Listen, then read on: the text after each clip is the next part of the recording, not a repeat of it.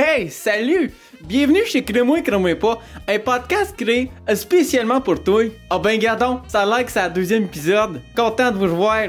Écoute, encore une fois, on est ici pour fournir des conseils pratiques puis philosophiques qui vont vous aider dans la vie de tous les jours. Bon, là là, j'espère que j'ai réveillé tout le monde qui cognait des clous. Parce que là, c'est plus le temps de la couler douce, là. Là, c'est le temps de porter sa tuque avec la broche. Parce que c'est le temps de porter attention. Écoute, j'ai même appris de ma leçon de l'autre épisode. Je me suis déjà tiré une bûche. Puis garde, je suis en train de déjà respirer par mes deux narines. Puis mon pompon, pas besoin de le calmer, il est déjà calme. Écoute, pas plus compliqué que ça. On s'entend que l'anxiété, c'est pas cool. Mais êtes-vous écœuré de délai avec ça? Écoute, si vous vous questionnez avec qui vous êtes ou comment vous êtes, ben, je vous invite à continuer d'écouter. Bonjour Québécois, Québécoises, bienvenue à Crime et pas. Si vous n'avez pas écouté le premier épisode, prenez le temps de l'écouter. Vous allez connaître un peu la fondation de ce podcast. Autrement dit, regardez-le. Ici Michel Gaudet. Et moi, je m'appelle Charles Porter et pour une petite demi-heure, nous allons passer des moments ensemble en train de rire, de discuter, partager des histoires et peut-être explorer des idées qui seront pratiques pour la vie, quelques idées philosophiques aussi, mais surtout des idées pratiques. Euh, et cette saison, on a choisi de regarder la deuxième pandémie. Qu'est-ce que c'est la deuxième pandémie, Michel? La deuxième pandémie, malheureusement, c'est l'anxiété. En fait, l'anxiété était là bien avant la pandémie, mais c'est sûr qu'en étant confiné, en en étant restreint de voir les gens, l'anxiété peut définitivement monter. Je sais pour moi, ça c'était le cas. Euh, alors c'est pour ça qu'on va en discuter, on va parler de euh, des côtés pratico-pratiques, mais aussi comprendre c'est quoi, comprendre un peu plus euh, par rapport à ça. Et en tout cas, on va, on, va, on va discuter de ça. Mais avant d'aller dans le sujet. Ah, j'espérais que tu allais oublier. c'est important. Vous voyez Charles ici, vous voyez qu'il n'y a pas un accent québécois encore. Alors, on l'initie aux Québécois. Il faut qu'ils apprennent à parler en vrai québécois. Alors, espérons qu'à la fin du podcast, il faut être capable. Alors, euh, ce qu'on fait, c'est qu'on lui donne euh, une expression euh, en québécois, une, une expression québécoise qu'il doit dire, et après, on va lui expliquer c'est quoi, en moins qu'il sache, mais je pense pas qu'il connaît la, la signification. Mais on va écouter Joey dire l'expression québécoise. Fait que maintenant, j'espère que vous vous rappelez de l'expression québécoise qu'on a vue la semaine passée, que Charles a floppé bien raide. C'était « Ike, je suis bas ». Mais là, cette semaine, on va avoir une nouvelle expression qui est « Swing la bacaise dans le fond de la boîte à bois ». Puis là, maintenant, on va aller s'éclater de rire à attendre Charles dire l'expression. Uh, Extribot, c'était pas mal la semaine dernière, mais là, euh, un, j'ai pas compris Joey. Deux, je ne comprends pas ce que je lis, mais je vais lire l'expression qui m'est écrite ici et on va voir si euh, on peut me l'expliquer. Mm-hmm. Swing, c'est un mot anglais, swing la baquette dans le fond de la boîte à bois. OK, il y a des mots que je comprends, mais mis ensemble, ça n'a aucun sens. Aucun du tout. Dis-le-moi encore. Est-ce que tu sais c'est quoi une bacaise? Premièrement? Aucune idée. Ba bacaise. Bacaise. OK. Alors, swing la bacaise dans le fond de la boîte à bois. C'est une bacaise, en fait, c'est euh, c'est une toile. C'est une bâche qu'on peut dire aussi. Alors, euh, une et ça c'est une bâche. B. Bâche. Il faut dire le B. Bâche. C'est pas une vache, c'est une bâche. OK, ça j'ai compris. Ouais. Alors, une bâche. B bâche.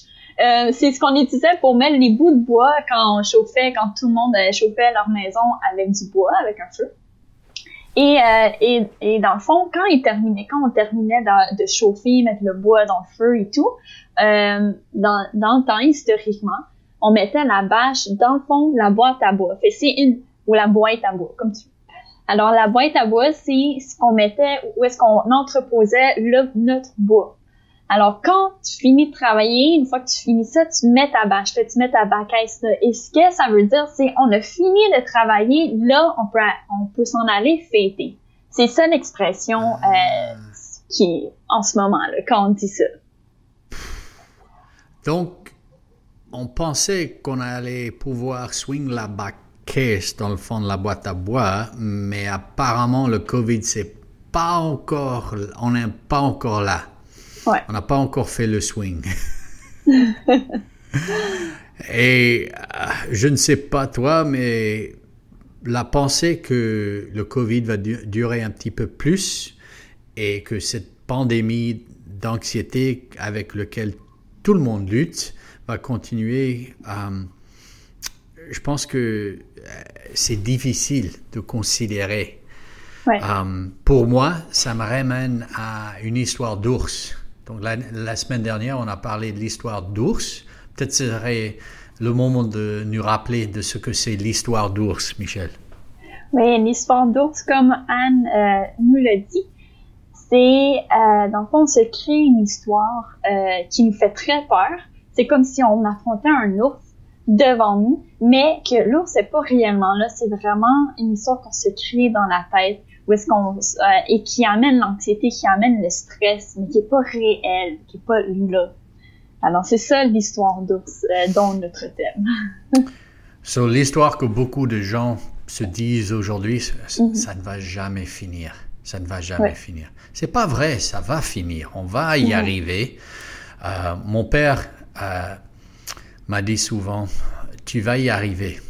Tu ne vas pas ressembler à beaucoup quand tu arrives.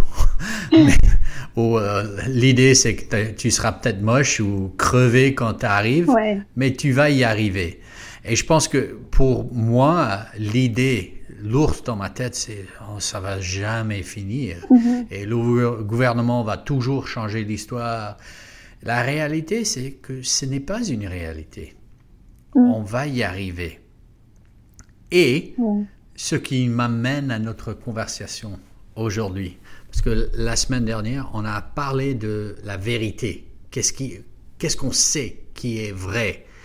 Et on a donné un exercice de grounding. Si vous n'avez pas écouté, il faudrait écouter ça. Mais j'ai pratiqué ça il y a deux jours parce que j'étais complètement stressé, trop de travail. Et puis je commence à faire mes, mes impôts. Et maintenant, mhm. il faut que je les fais dans deux pays différents. Et, et je, fais des études en plus, et puis mes enfants, et je commençais à me sentir stressé, et je me suis dit, OK, il faut faire du grounding. Cinq mhm. choses que je peux toucher. J'ai touché cinq choses. Quatre choses que je peux voir. Trois choses que je peux entendre. Deux choses que je peux goûter. Et j'ai oublié, c'est quoi le, cinquième sens que j'ai euh, oublié? toucher, voir, goûter, Sentir. Sentir, Sentir.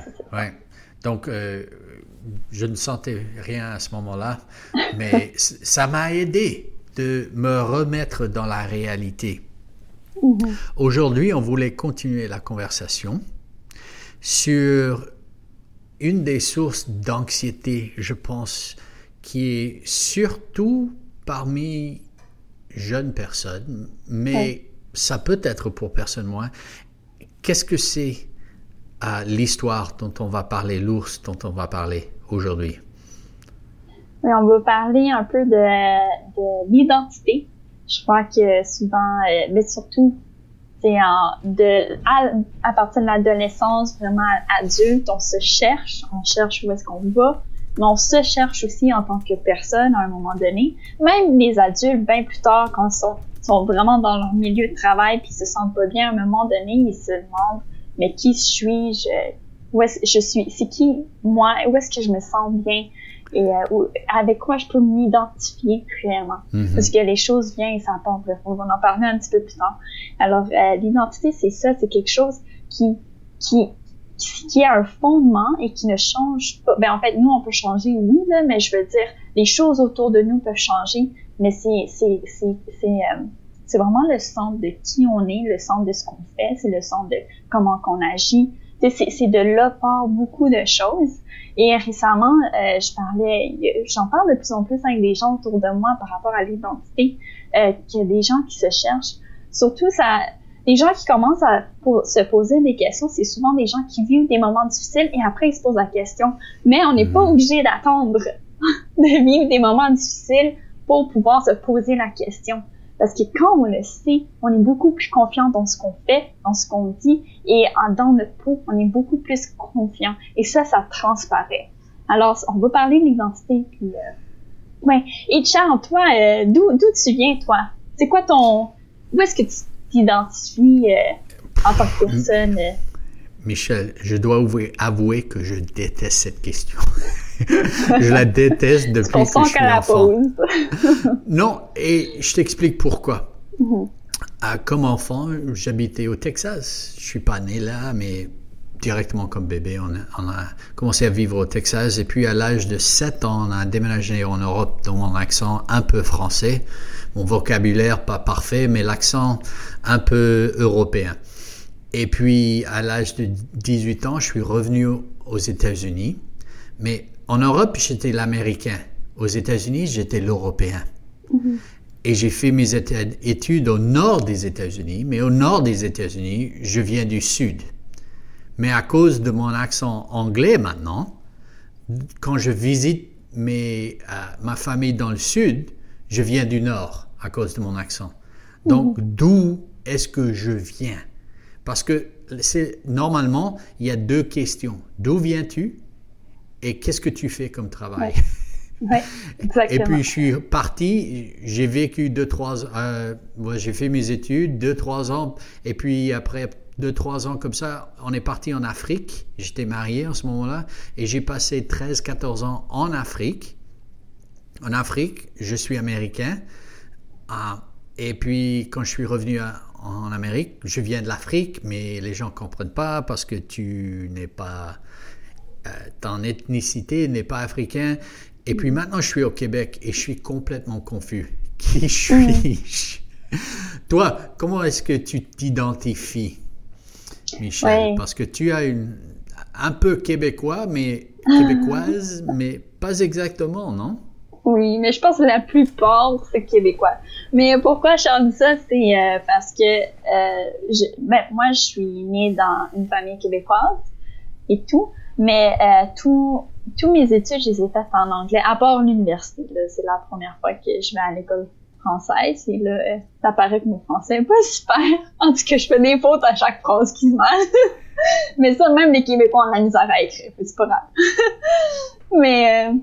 Mais c'est ça, c'est à cause que je suis allée à l'école anglaise. Euh, aussi, je parlais, je me suis fait des amis anglophones. Je parlais, la plupart du temps, je parlais en anglais parce que ben, ce temps je parlais en français, c'est vraiment chez moi, mais quand même, tu sais, on passe tellement de temps à parler à nos amis puis à l'école qu'on parle tout anglais.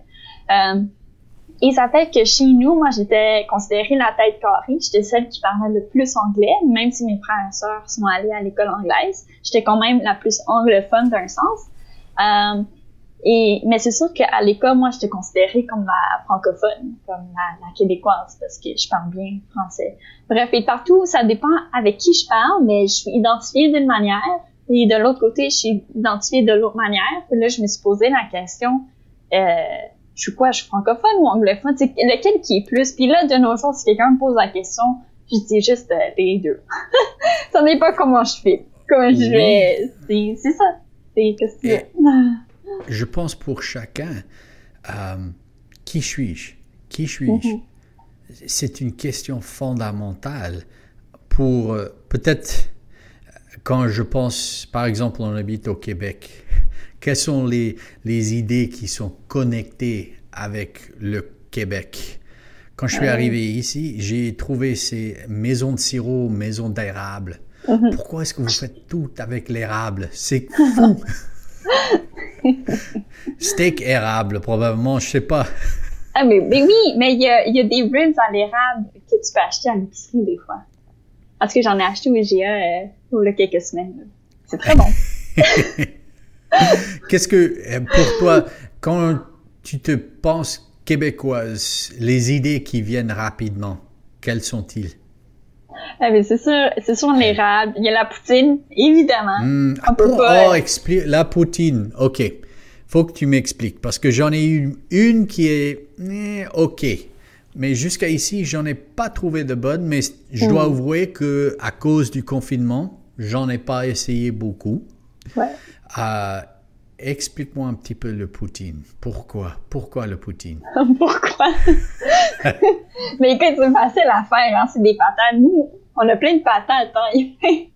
En tout cas, Hmm. moi, mes grands-parents mangeaient tout le temps des patates. Ma mère, elle me dit, mangez des patates, beurre de sais, c'est patates partout.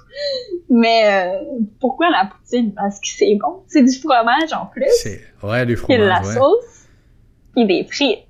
Des. Moi, je suis quelqu'un de patates. J'aime vraiment les patates. Pour vrai, Mon chum, quand il veut me faire plaisir, il m'emmène des patates, puis je suis toute énervée. Puis là, je crie partout dans la maison. Puis je suis comme, il y a des patates! Qui vient manger? Ok, le poutine, l'érable. J'ai Ouais. fait une petite recherche. Mhm. Ok, les Québécois, le poutine, l'érable, tourtière, Oui, oreille de Chris. Oreille de Chris, c'est quoi? C'est euh, c'est pas mal du gras. Frit, genre. Le pain fourré. Ouais, pain fourré, euh, c'est... Ben, en tout cas, chez nous, ça fait partie de notre repas de Noël. C'est euh, Mm. du pain avec la viande, là, qui est juste à l'intérieur. Puis on dit fourré, mais en tout cas, ça a deux termes, ça a deux significations fourré. Puis il faut faire attention. Mais au Québec, c'est correct. Et quand on parle de l'identité, l'anxiété, si on retourne à notre conversation d'anxiété, l'anxiété vient, je pense que si on perd cette identité, c'est dur de la rattraper. Mhm. Euh, euh, c'est dur de choisir. Et je pense que pour beaucoup de personnes ces jours-ci, ils veulent choisir une identité, mais ils n'ont pas bien compris comment l'identité marche. Mhm. OK? So, au début, on a écouté, avant, on a écouté une petite interview de ton amie Anne again- euh, de nouveau, qui parle un, peu, un petit peu de comment les enfants et puis les jeunes adultes forment leur identité. Ouais. Oui, effectivement, euh, les enfants vont s'identifier aux parents parce que depuis euh, jeunes, depuis qu'ils sont nés, ils sont tout le temps avec les parents. Puis une fois quand ils sont séparés de leurs parents pour les premières fois, souvent ils vont péter des crises ou whatever. Ça, ça s'appelle euh, l'anxiété de séparation. Ah, J'ai une histoire qui est assez embarrassante au sujet des enfants. meilleurs. Et, ouais, les meilleurs. Mais quand j'étais petit, euh, et j'étais pas super petit, peut-être 5 ans, 6 ans, euh, mes parents, c'était la première fois que j'avais permission de passer la nuit chez un ami. Et à minuit, c'est bon, les mobiles avant FaceTime et tout ça. Donc, Ouais. euh, euh, mes parents ont, ont reçu un coup d'appel. Il faut venir prendre Charles. Il a peur, il, peut, il crie. Et- ah, à 11 heures le soir, j'avais peur, il fallait que maman vienne me chercher. C'était embarrassant devant mes amis, mais à la même chose, je ne pouvais pas me séparer de la peur d'être séparé de mes parents. Plus tard, Mhm. comme ado, je voulais rien avoir avec mes parents. Ouais, c'est ça. C'est pourquoi? C'est pour ça? Pourquoi? Parce que rendu à l'adolescence, après, on, commence à développer ce côté, euh, un autre côté d'intelligence qui fait que dans notre tête, euh, nos parents ne nous comprennent pas, ils savent rien. Puis s'identifier à leurs amis, les ados, euh, puis je veux dire, je pense qu'on peut tous se voir là-dedans, ou est-ce que comme les amis, c'est comme ce qui est de plus, ce qui est le plus important, à part mon frère. Mon frère jumeau pourrait. Ça ne dérange pas d'avoir pas d'amis ou un ami? Lui, c'est correct. Parce que je le comprends pas. Moi, je suis le contraire.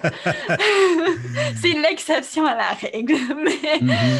mais normalement, à l'adolescence, ça. On s'identifie à nos amis. On veut passer du temps avec eux. C'est eux qui, qui nous comprennent, qu'on discute avec. Puis euh, les parents, euh, moins, là, euh, rendus à ce moment-là.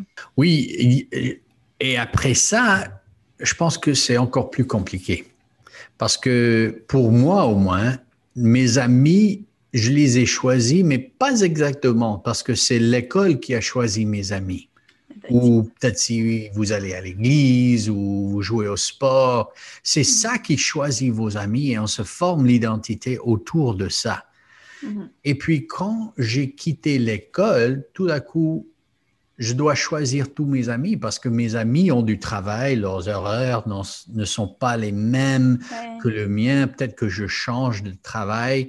Et j'ai trouvé, surtout quand j'ai enseigné à l'université, que c'était un moment de, de, de réflexion ou de recherche de qui suis-je vraiment parce que pour la première fois dans ma vie, une personne peut choisir tous ses amis. Donc, ils peuvent garder les sortes d'amis qu'ils avaient avant ou ils peuvent se reconstruire. Et je pense qu'il y a deux choses qui deviennent très problématiques euh, en ce moment-là. Si je ne sais pas d'où vient ma valeur, Mhm. ou d'où vient mon identité, je peux être très confus. Je peux être, avoir beaucoup d'issues et peut-être pas moins pour les femmes, tu devras me dire, parce que je n'en suis pas une. Mais pour moi, l'histoire était de me chercher dans mon identité de travail. Et je suis parti en Afrique, j'ai commencé des choses, j'avais beaucoup de succès, j'avais cinq personnes qui travaillaient pour moi, j'avais une organisation qui servait au plus de 500 personnes euh, et j'avais beaucoup d'influence. Et puis mon fils est tombé malade et j'ai dû quitter ça et le laisser et revenir aux États-Unis et cette identité, je l'ai perdue complètement.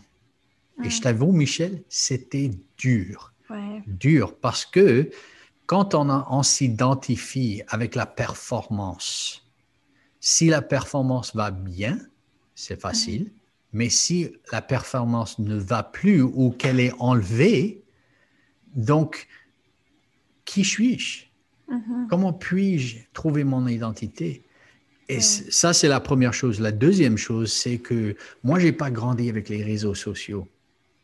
Ta génération, vous ne vous rappelez pas d'un moment où Facebook n'était pas la réalité.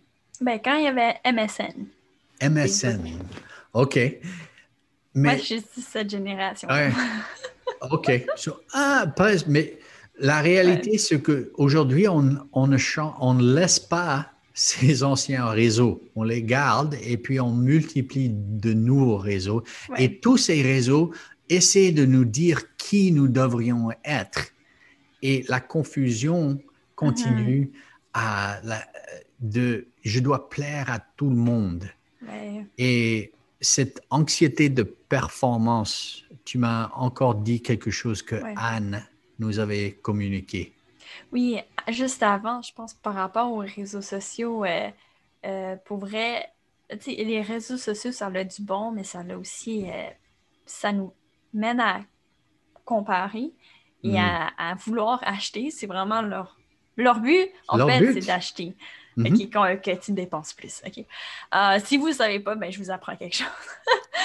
mais, mais écoute, euh, pour vrai, cette semaine, euh, j'ai passé, euh, en tout cas, à fin de session, je suis comme plus distraite, là, puis je vais sur les réseaux sociaux, puis je me dis, écoute, je pense que comme, il faudrait pas que je scroll. Parce qu'il y a tellement de choses que tu vois, puis même les publicités, ça, tu te sens jamais bien après. C'est Mm. rare que tu te sens bien après, que tu te sens bien dans ta peau, que tu te dis, moi, je suis à une bonne place après d'avoir regardé les réseaux sociaux. Et, euh, et je suis sûre que je ne suis pas la seule. Euh, je sais, moi, je connais des gens qui mettent ça de côté, qui enlèvent les applications ou qui se mettent des limites. Moi, je me mets plus de limites. Euh, mais mais c'est prendre en considération ça quand vous allez sur les réseaux sociaux. First, premièrement, c'est fait exprès pour que tu vous passez plus de temps dessus. Et deuxièmement, euh, il y a- beaucoup de comparaisons qui se fait pour pouvoir euh, acheter des produits par rapport au. euh, en tout cas, bref. Alors, juste pensez là-dessus, puis regardez dans votre vie, c'est quoi qui est mieux pour vous. Je n'hésite pas d'enlever les réseaux sociaux, mais de voir à quel impact, c'est quoi les limites que vous devez vous donner. Puis ça, ça va vous aider par rapport à l'anxiété. Et euh, je- il y a des études là-dessus. J'ai pas fait de Il y recherche, en a là, beaucoup. mais c'est mais c'est ça, puis c'est la réalité. Et même faites le test, sinon. Je peux ajouter peut-être, euh, quand j'étais enseignant, j'offrais à tous mes étudiants 10%, donc une note complète. Mhm. Si pour 30 jours, ils fermaient leur mobile.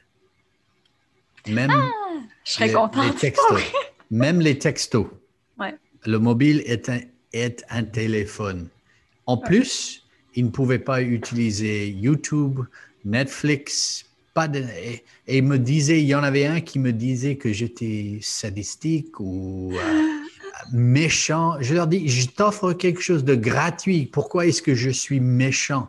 Ouais. Et chaque, euh, chaque année, il y en avait quatre ou cinq qui prenaient le défi parce qu'ils voulaient une note. Et donc, j'ai pu étudier comme expérimentation scientifique, scientifique qu'est-ce qui se passait. Mhm. Et leur réaction était la même que de sortir d'une drogue, de la cocaïne, de s'en sortir. Et puis, chacun d'eux, leurs notes à l'école ont monté rapidement. Leur Mm. anxiété est, est allée Ouais. dans... Ils n'en avaient plus. Donc, si on sait que ces réseaux créent l'anxiété, pourquoi est-ce qu'on ne peut pas s'en enlever? Et je pense que parce que on a peur que je vais manquer quelque chose. Mhm. FOMO, en anglais, on dit FOMO, je sais pas au Québec, fear of missing out. La peur de manquer quelque chose. Mhm. La réalité, c'est que tu manques beaucoup de choses. Et si on veut prendre contrôle de notre vie, s'identifier comment on le choisit, il faut faire ça. Mais OK, retournons à la conversation parce que ça, c'est une, compl- une Oui. conversation complète d'un autre jour. Anne est euh, anxieux de Oui. performance. Oui. Oui, on va l'écouter expliquer ça. L'anxiété de performance, ça peut être perçu comme faisant partie de l'anxiété sociale parce qu'en quelque part, c'est euh, d'avoir peur du jugement des autres à travers les notes que nous autres on a. Euh, que les autres voient, mettons, notre bulletin puis ils disent euh, Ah, mais t'es non même pas bon ou euh, d'avoir peur de ce qu'ils vont penser en voyant comment on réussit à l'école ou en- comment on réussit dans notre travail. Donc, euh, ça commence avec, par exemple, une évaluation de facteurs de stress face à un examen. Là, ça va créer beaucoup d'anxiété parce qu'on va percevoir la situation comme étant menaçante pour justement par rapport à notre ego, on sent que notre ego est menacé parce qu'on peut percevoir négativement le jugement des autres. Euh, ça va mener à faire de l'évitement de la situation ou de la procrastination dans les études, par exemple, pour un examen. Euh, quand on procrastine, on évite de faire face à, cette anxiété-là qui peut qui va être générée, par exemple, quand on va étudier parce que ça va nous mener à penser à l'examen. Puis d'utiliser la procrastination ou l'évitement de faire face à l'anxiété euh, par rapport à l'examen, ça peut mener à une diminution de la performance à cet examen-là. Puis ça, c'est un cercle qui tourne parce qu'après ça, euh, ça va, on va percevoir l'examen comme en- encore plus menaçant les prochaines fois. On va avoir encore plus peur euh, de nos résultats, puis de ce que les gens vont penser de nous. Différents types d'anxiété face aux évaluations. Il y a ceux qui ont des difficultés à, étudier ou à apprendre qui n'ont pas des bonnes techniques d'études. Ça va leur créer beaucoup d'anxiété face aux résultats qu'ils peuvent avoir. Il y a ceux qui vont euh, accepter l'échec, mais ça va quand même créer beaucoup d'anxiété de faire face à cette évaluation-là, même si on accepte d'échouer. Il y a ceux qui vont éviter l'échec. Ça, ça va être, euh, mettons, je suis pas bonne en maths, mais je vais éviter tous les cours de maths, puis je vais faire les autres cours dans lesquels je sais que je suis bonne. Par exemple, euh, je sais que je suis vraiment bonne en français, ben, je vais prendre tous les cours de français, puis je vais réussir dans ces cours-là. Je sais que je vais être bonne. Il y a le syndrome de la page blanche. C'est d'arriver devant son examen, puis là, on a tout oublié. On sait plus. On a un gros blanc de mémoire face à l'examen. Il y a euh, l'auto-handicap. Ça, c'est par exemple d'avoir peur de faire une crise de panique pendant l'examen qui nous mène à avoir beaucoup d'anxiété face à cette peur-là, puis qui peut même nous mener à faire une crise de panique parce qu'on est trop anxieux. Puis, euh, il y a les perfectionnistes, les étudiants qui étudient beaucoup, beaucoup, beaucoup, beaucoup, beaucoup pour être sûrs d'avoir une vraiment bonne note. Merci, Anne. Euh, je ne sais pas si vous vous êtes vu là-dedans. Ça se peut que oui. Euh, mais c'est sûr que dans notre société, euh, la performance est toujours mise de l'avant. Il faut toujours plus performer, plus performer. Euh, et ça fait partie de la société. C'est difficile de ne pas s'identifier à ça. Et même pour euh, les générations futures. Euh, mais c'est important de se rappeler et de même rappeler aux autres que ton identité ne se retrouve pas dans la performance. Même si tu échoues, tu ne perds pas de valeur. Et ça, c'est important. Puis moi aussi, je dois me le répéter, du sens que, ben, en fait, je parlais un peu à Charles euh, avant qu'on enregistre par rapport à, à la perfectionnisme, moi j'ai tendance à vouloir apprendre tout de suite hmm. et l'avoir tout de suite. Alors ça vient aussi avec la performance. Euh, mais votre valeur ne, perd, ne, ne se réduit pas quand vous ne performez pas. Que vous, que vous soyez productif une journée et pas productif du tout une autre journée, ou même incapable de faire les choses euh, de base de la vie, votre valeur reste la même. Et c'est important de le dire. Et moi, je vous mets au défi de le dire à quelqu'un, de le dire à quelqu'un dans votre entourage cette semaine. Prenez le temps de dire Hey, en passant, tu as de la valeur quelque. Puis je parle pas de ce que tu as fait, mais vraiment la personne que tu es, vous, vous lui dites un, un, compliment par rapport à la personne, la personne qui est. Alors, c'est mhm. votre petit, défi cette semaine. Il y a d'autres euh, identités comme failles dans l'identité qu'on peut dire. Euh, que j'ai qu'on a vu dans un livre. C'est un psychologue depuis des années, je ne me rappelle plus combien d'années qu'il fait ça, mais c'est Rob Reimer. Et son livre s'appelle euh, Soins d'âme, guérison de l'âme. Et il vient de dire ça en français. Et il va parler dans un des chapitres de l'identité. Et il y a trois failles d'identité typiques que les gens vont avoir. Le premier, c'est plaire aux gens. Alors, c'est quelqu'un qui veut plaire aux gens. Alors, si vous êtes quelqu'un qui va essayer d'agir ou parler d'une manière à ce que vous pensez que l'autre veut que vous dites ou que vous agissez, c'est ça peut être ça, OK? Alors, je vais juste reformuler si vous n'avez pas compris. Si vous essayez de deviner c'est quoi que la personne veut et vous essayez de vous conformer à ça, c'est peut-être euh, justement une manifestation de, l'identité de plaire aux gens. Alors, vous voulez plaire aux gens et vous basez là-dessus. Et si quelqu'un euh, n'est pas d'accord avec vous, ça l'amène une anxiété. Hmm. Moi, je suis, euh, je, suis ça, OK? Et il faut que je me le rappelle de, de, de, de pas penser comme ça, mais vraiment euh, agir selon c'est quoi qui est juste, qui est vrai et non par rapport à les autres. Euh, et même par rapport à mon jugement, parce qu'il faut aussi euh, regarder c'est quoi qui est agir conformément à ce qui doit être fait et non par rapport aux opinions des autres. Bref, le deuxième, c'est la perfection, la perfection. Alors, si vous êtes quelqu'un qui est perfectionniste et que c'est tout ou rien, euh, que vous jugez quelque chose n'est pas bon de ce que vous faites parce que c'est pas parfait, c'est aussi, euh, ça démontre ceci.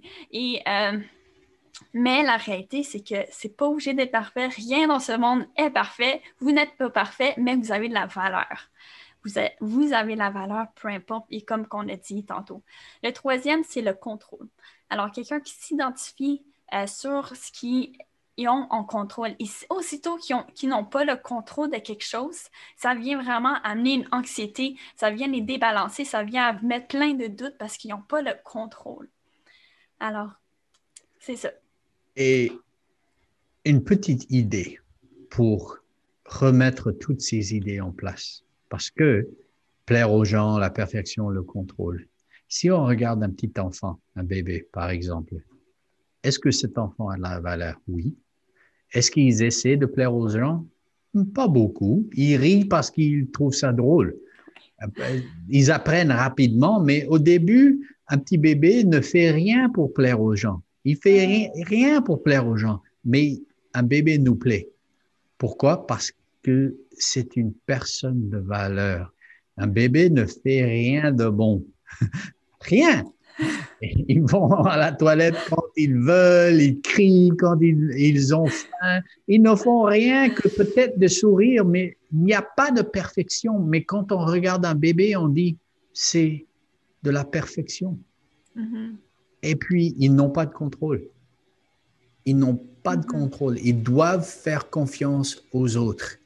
Mais quand nous regardons cette personne nous disons, il y a beaucoup de valeur dans cette petite personne. Ouais. Et pour moi, je voudrais revenir à la fin de cet épisode. Nous avons parlé de, de, se, de se chercher. Mhm. Et pour moi, j'ai dû trouver une base, une fondation de, de respect, de dignité, d'honneur, qu'on pourrait dire, de respect, pas de soi, mais de respect de la fondation que je suis une personne.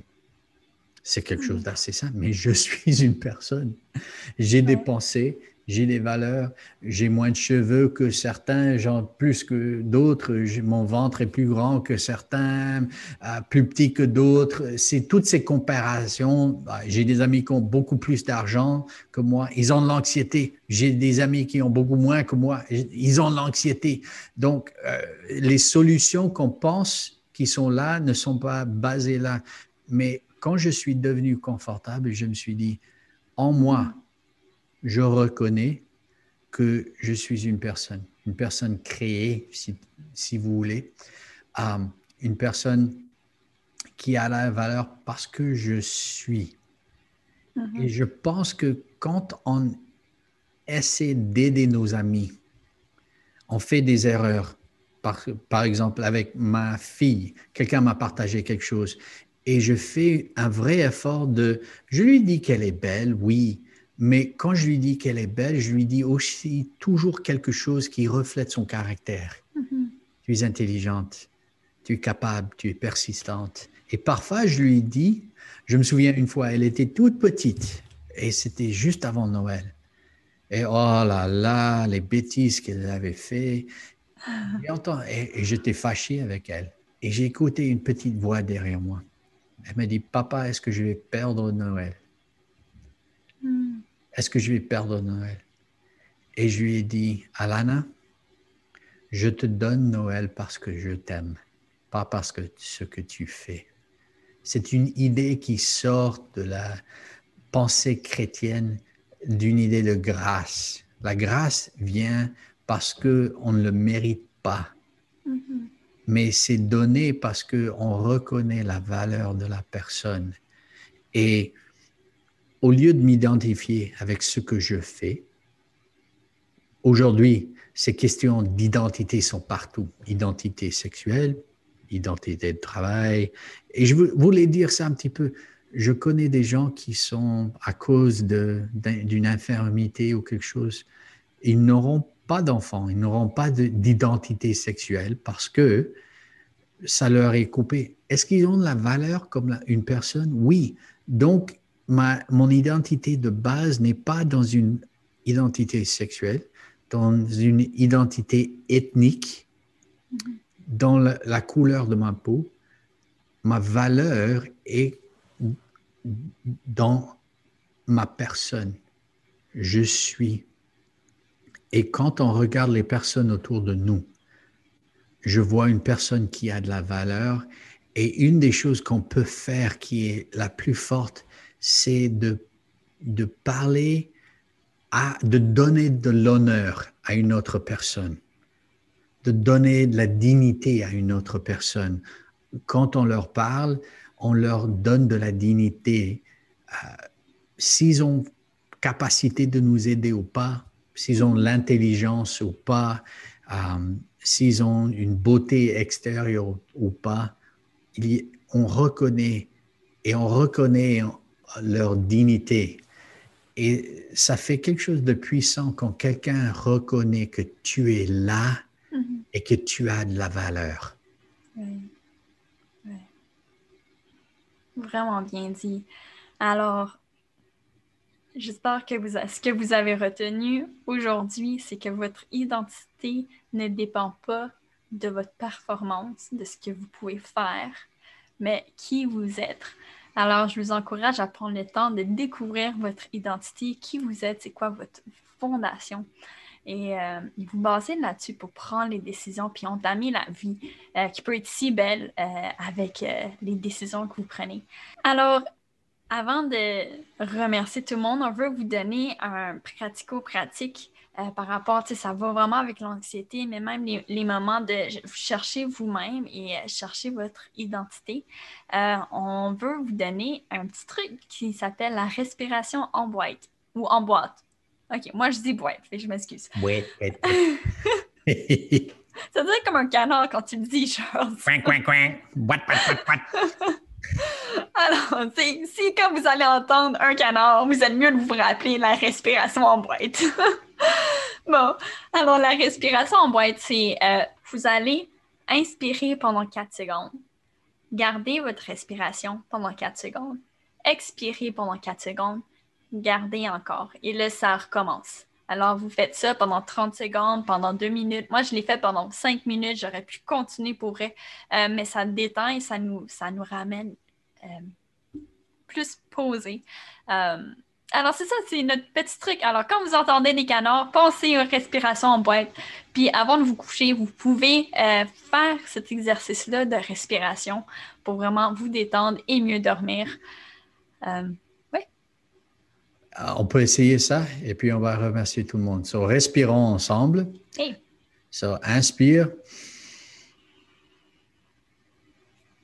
Un, deux, trois, quatre. Expire. Un, deux, trois, quatre. Attendez. Un, deux, trois, quatre. Et déjà, après une fois, je me sens mieux. et- Ça marche?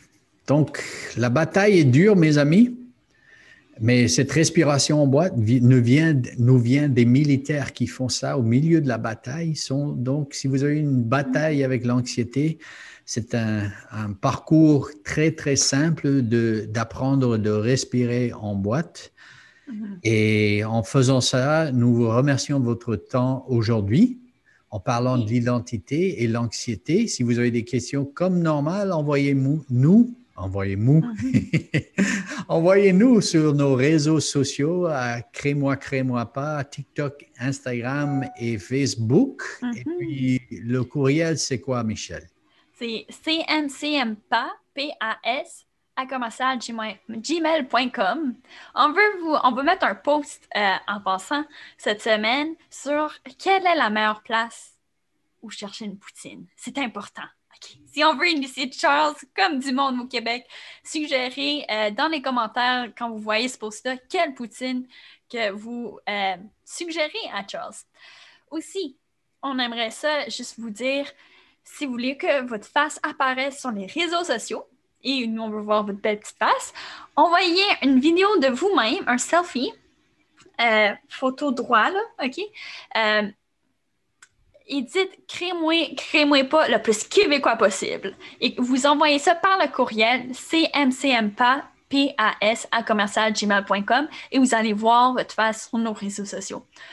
Autre chose, c'est euh, si vous sentez que vous voulez avoir plus d'aide euh, par rapport à l'anxiété et tout, nous, nous avons une professionnelle à vous suggérer, à, à vous mettre à votre disposition. Vous allez voir ces informations ici-bas. Elle s'appelle Isabelle Joret. C'est une consultante en relation d'aide et elle a très hâte de parler avec vous. Alors, n'hésitez pas de la contacter et c'est une femme très charmante. Alors, aussi, dernièrement, on veut toujours remercier une belle équipe qui travaille vraiment fort Oui. avec nous. On veut remercier Jonathan et son équipe dans la production en faisant tous ces vidéos-là. La, la plupart des gens qui ont trouvé ce podcast l'ont trouvé sur les réseaux sociaux. Donc, euh, merci Jeremiah et ton équipe qui fait que ça soit possible. Oui, merci Richemont et sa belle équipe qui, qui continue à nous encourager, nous envoyer des pensées positives et à vous aussi.